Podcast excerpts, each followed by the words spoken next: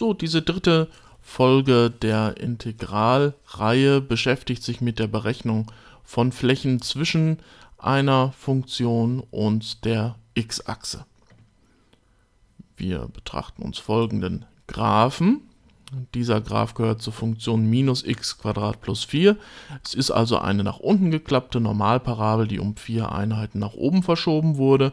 Und wir sehen hier jetzt schon, dass bei minus 2 und plus 2 die Nullstellen sind. Wir suchen also die Fläche, die berandet wird zwischen minus 2 und plus 2.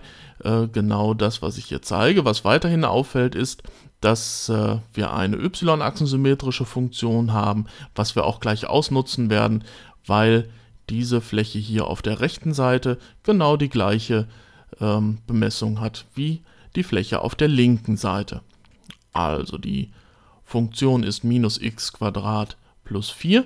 Wir setzen dann, weil wir jetzt nicht davon ausgehen wollen, dass wir den Graphen schon kennen, äh, die Funktion 0, damit wir Nullstellen berechnen. Also soll minus x plus 4 gleich 0 sein. Wenn wir x addieren, erhalten wir 4 gleich x und die Zahl 4 ist das Quadrat, wenn x vorher 2 oder minus 2 war. Also tatsächlich hier die Nullstellen.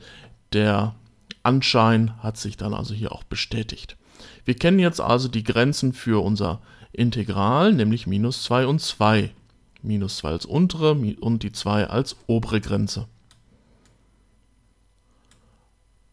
So, dann äh, haben wir jetzt hier also das Integral aufgeschrieben und äh, da wir ja wissen, dass wir die rechte und die linke Fläche als gleich ansehen können, ähm, machen wir uns das Ganze ein bisschen leichter, es geht dann schneller zu rechnen, äh, indem wir dann sagen, wir haben einfach das zweifache Integral äh, von dem, was zwischen 0 und 2 liegt, über der Funktion minus x plus 4.